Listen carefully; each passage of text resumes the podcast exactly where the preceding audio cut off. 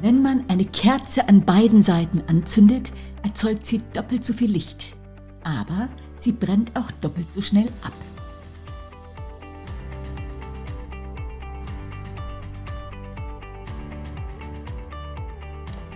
Du hörst den Podcast Body, Spirit, Soul, Leb dein bestes Leben.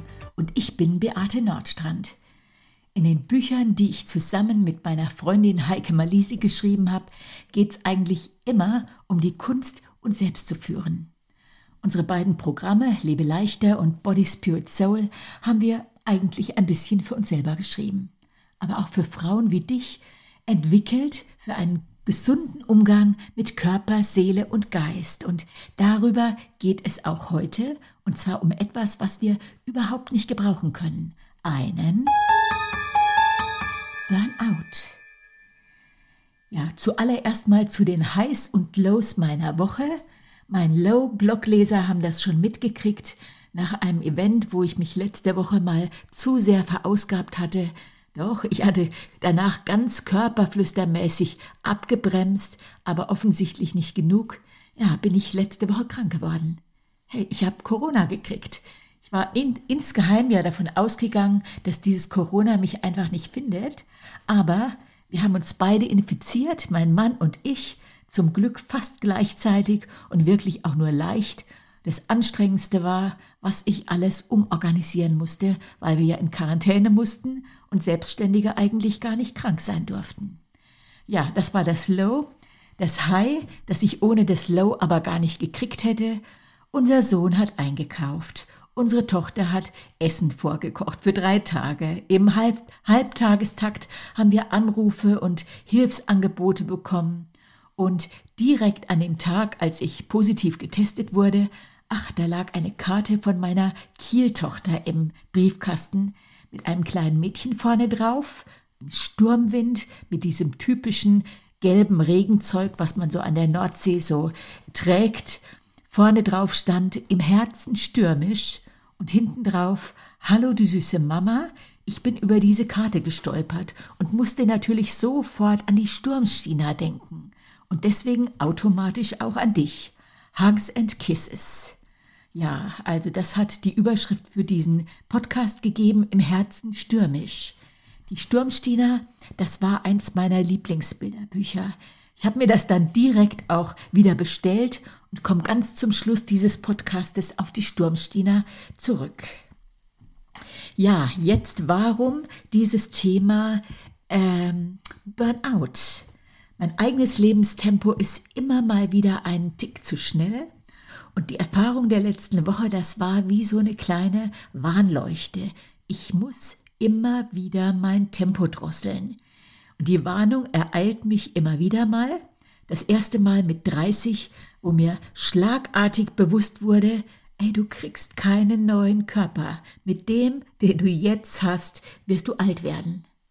Ey, du, du, lieber Zuhörer, kriegst übrigens auch keinen neuen Körper. Mit diesem Körper wirst du auch alt werden.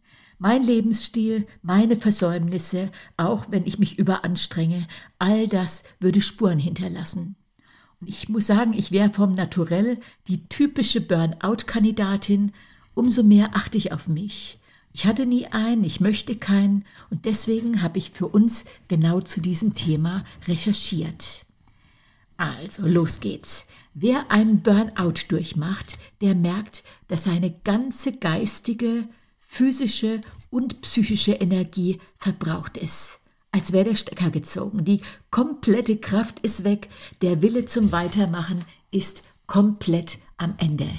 Der tritt ein, wenn nach einer langen Investition in eine Arbeit, in eine Sache, in eine Beziehung keine Resultate oder nicht die gewünschten Resultate eintreten. Ausbrennen ist die Vollbremsung unserer Seele. Und ein Burnout bringt uns so lange zum Stillstand, bis wir unser Leben neu sortiert und unser Gleichgewicht wiedergefunden haben.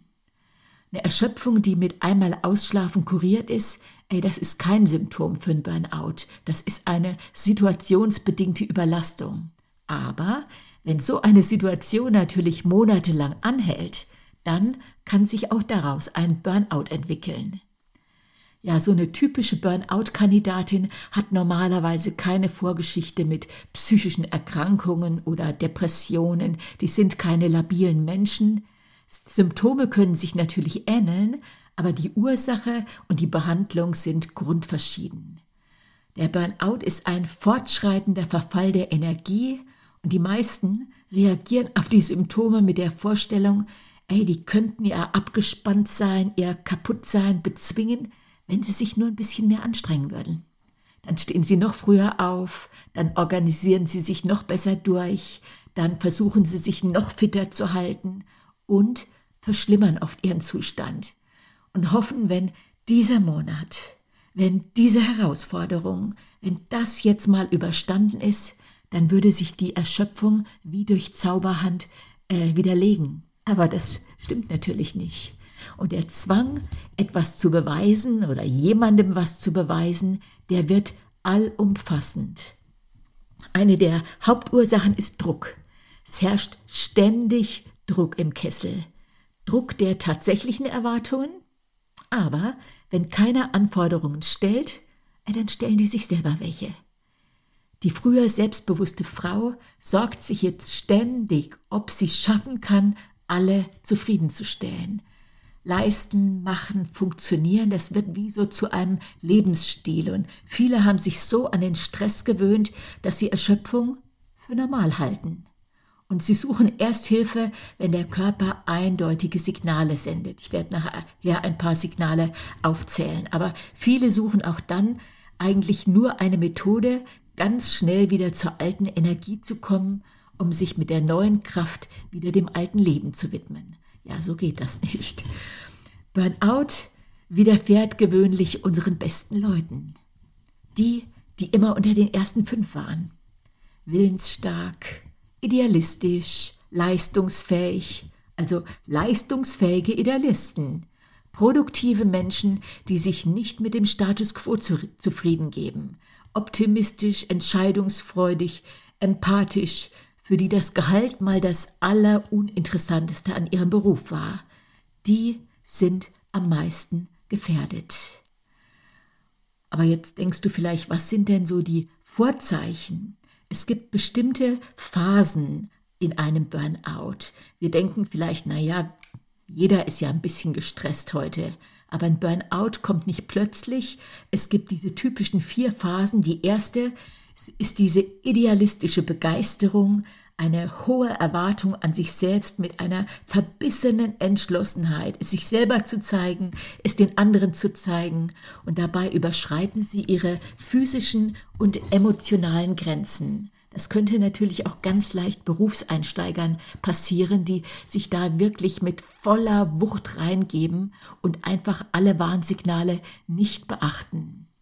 Die zweite Phase, die Euphorie, wird von der Realität ersetzt. Die Arbeit macht noch Spaß, aber strengt an. Sie versuchen jetzt mit zusammengebissenen Zähnen ihr Bestes zu geben, aber es wird schwieriger. Und dann kommt die dritte Phase, Stagnation und Überdruss. Die Arbeit wird immer schwerer, man ist immer erschöpfter. Und wenn dann noch die ersten Misserfolge kommen, ja, das können gerade Erfolgsgewohnte ganz schlecht verkraften. Ja, und das nehmen sie sich sehr übel. Und dann kommt schon die vierte Phase, Frustration bis zur Depression, innerliche Kündigung, es kommt verstärkt zu psychosomatischen Reaktionen, Sie reden immer öfter vom Aussteigen, öffnen sich für falsche Tröster, das kann Alkohol sein, viel zu viel Essen, Beruhigungsmittel.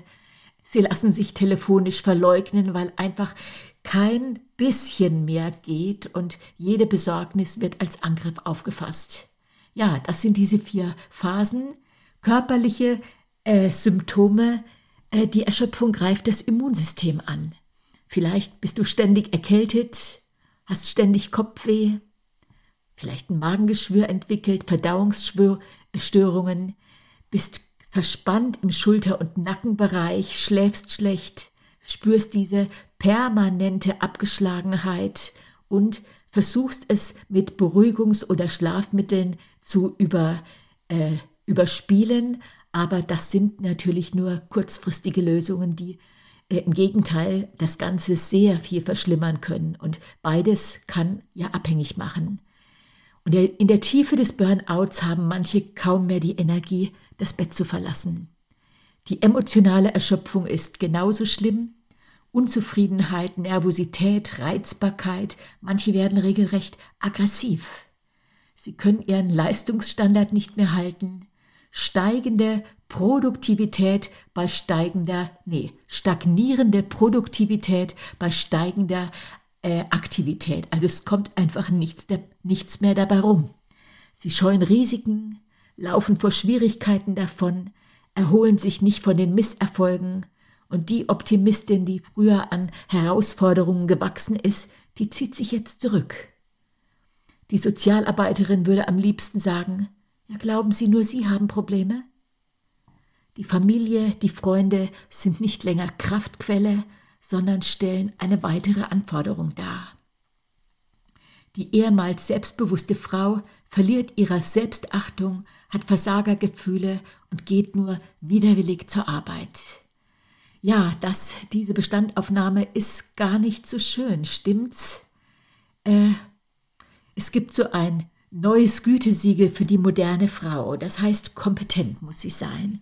Die muss attraktiv und weiblich sein, mühelos und erfolgreich, feminin wirken, aber im Berufsleben tough, kalkulieren können, konkurrieren, Forderungen Nachdruck verleihen, aber nicht hart, nicht anklagend. Alles im Griff, nie überfordert. Und eine Frau sagte, ich versuche ja, Mensch zu bleiben und mich um alles zu kümmern. Ich versuche ja, mir einen guten Ruf auf meiner Arbeit zu erarbeiten, selbstständig und gewandt aufzutreten und ein Privatleben zu führen, das mir gut tut. Ich schaff's nicht. Ich bin viel zu angespannt und kurz vor dem Platzen. Und ich denke, die hat's perfekt auf, auf, ausgedrückt. Kurz vor dem Platzen. Es geht nicht. Und jetzt wird natürlich längst nicht jede berufstätige Frau vom Burnout betroffen, aber die sind am gefährdetsten. Oft stehen ja diese Frauen in Berufen, die Empathie erfordern. Das ist das ganze Gesundheitswesen, Sozialarbeiter, Lehrer, Berater, Kindergärtner. Äh, Im Gaststättengewerbe werden Leistungen sehr stark kontrolliert. Und man erwartet in gerade diesen Berufen überall nicht nur Fachwissen, sondern auch menschliche Anteilnahme, Empathie. Und oft sind es schwierige Situationen, ständig muss man sich auf neue Menschen und Probleme einstellen und sehr oft mangelt es an Anerkennung. Aber wo Erfolgserlebnisse, wo Anerkennung, wo positive Resonanz fehlen, da entsteht ein Vakuum. Nicht anerkannt zu werden, das macht sehr müde.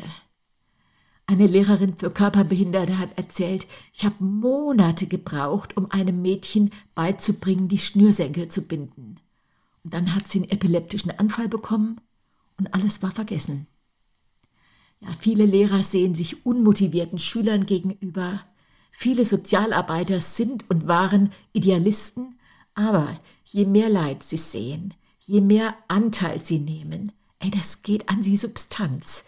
Zerstörte Familien, verwahrloste Kinder, Leid, Alkohol, Drogen.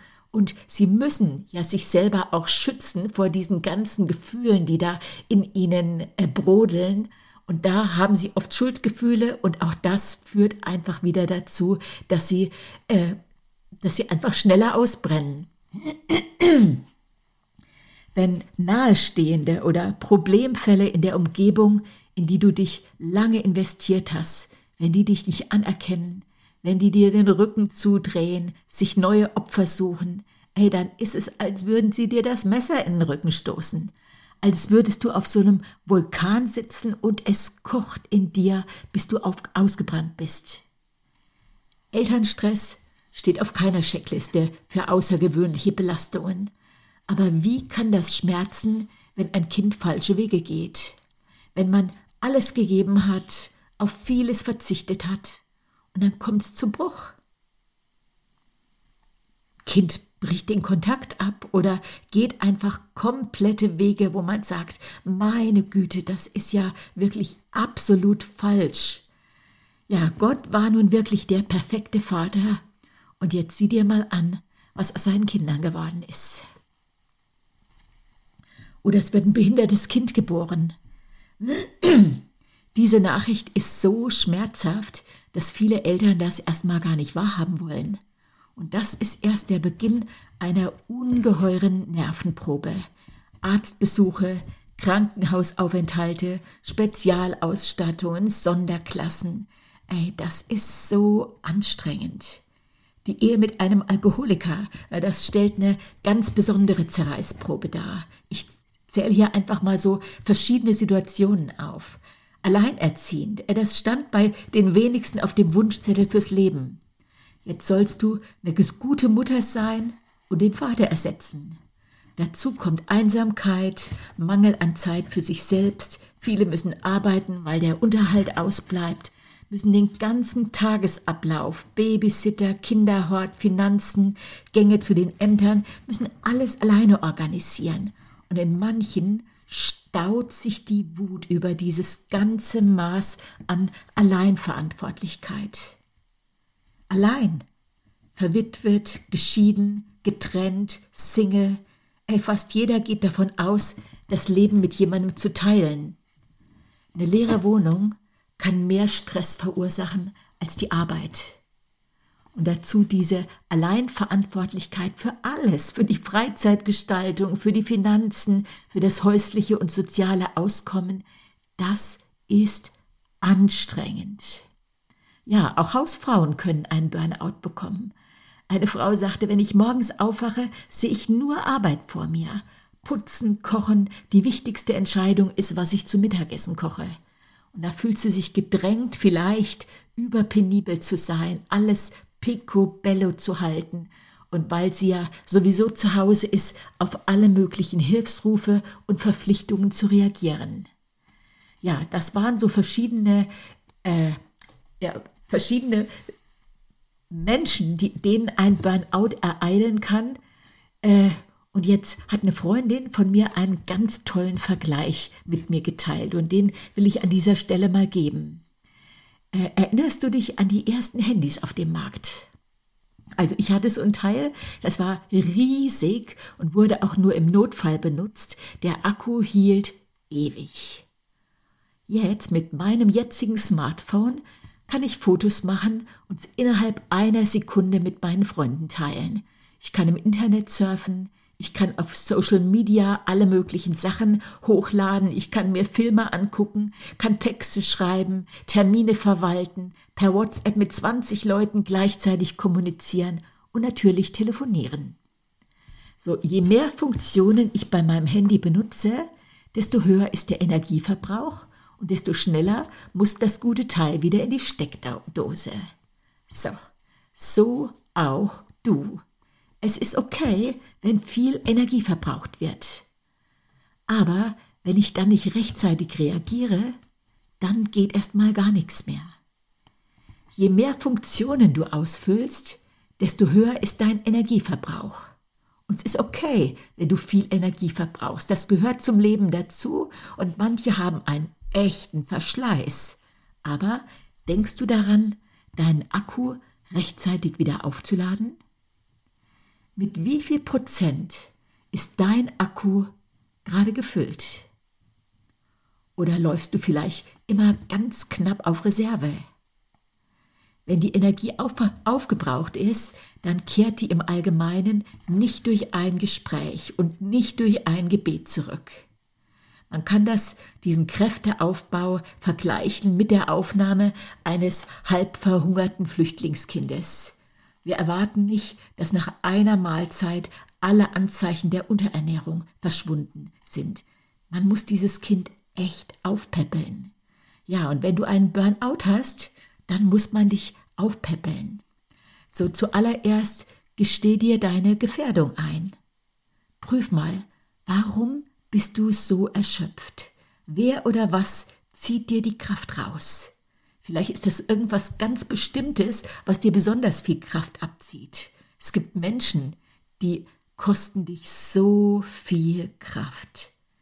Wie kannst du deinen Akku wieder aufladen? Die physische Erschöpfung, die muss zuallererst behandelt werden.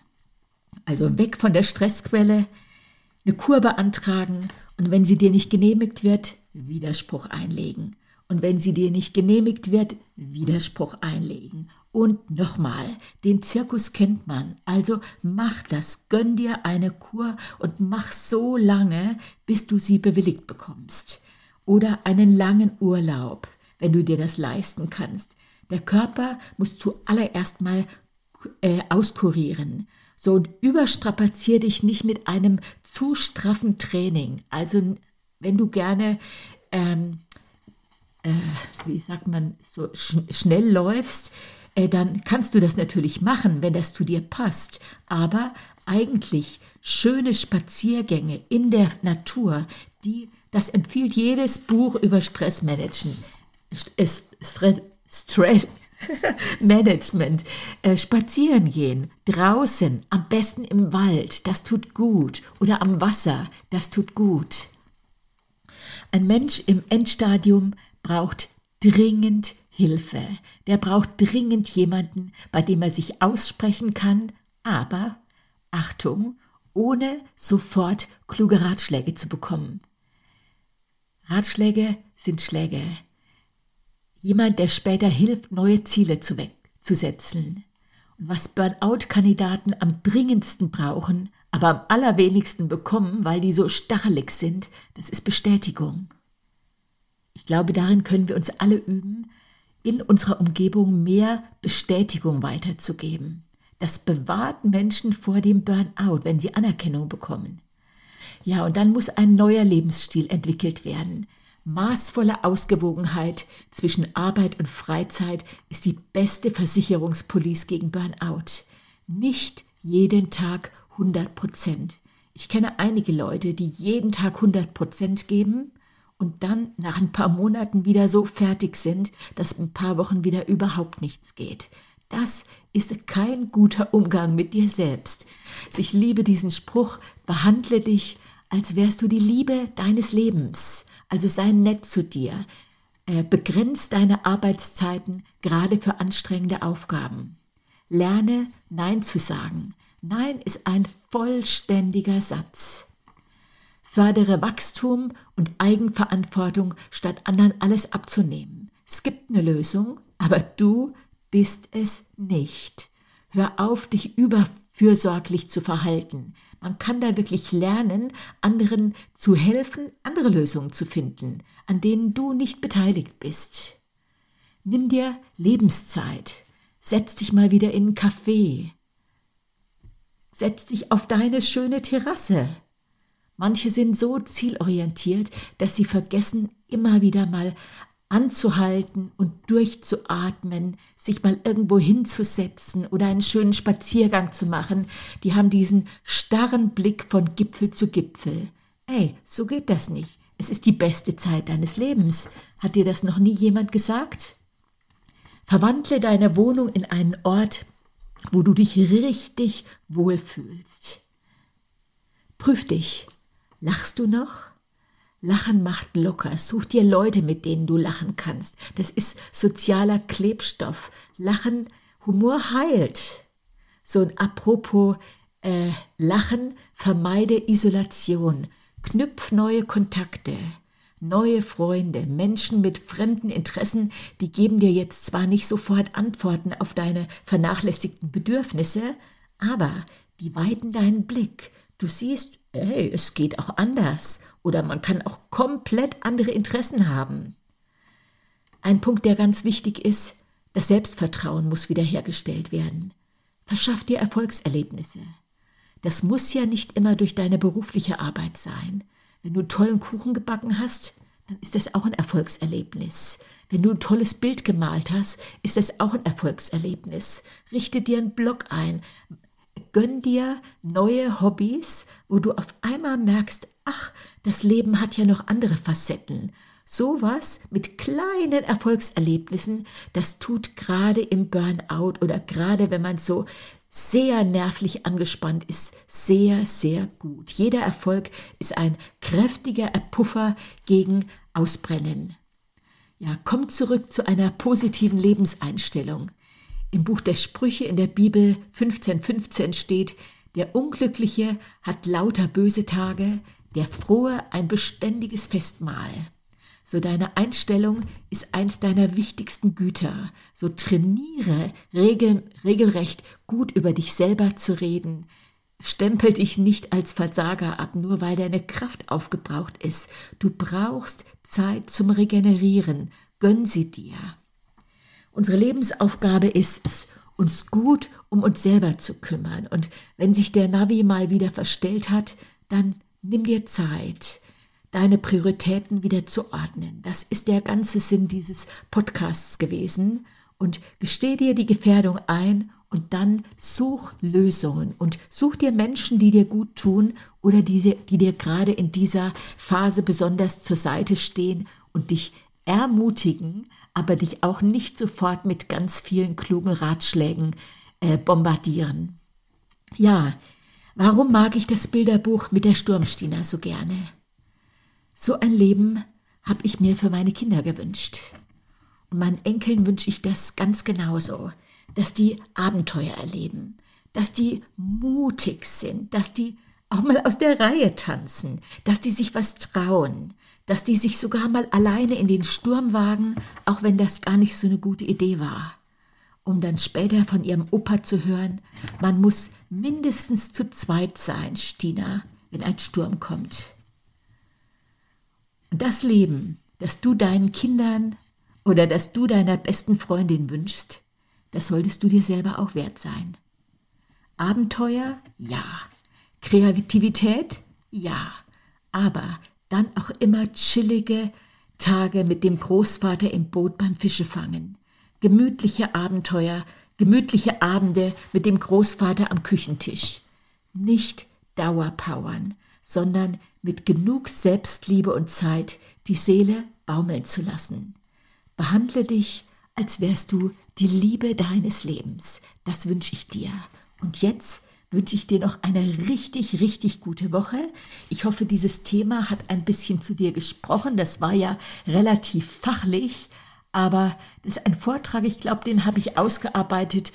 Tja, da war ich vielleicht Anfang 40. Ich denke, ich habe ihn auch schon mal irgendwo gehalten, aber den habe ich jetzt gerade, als ich äh, krank geworden bin, wieder rausgezogen und habe gedacht, ach, der enthält doch einige wichtige Facetten für mich und vielleicht auch für dich.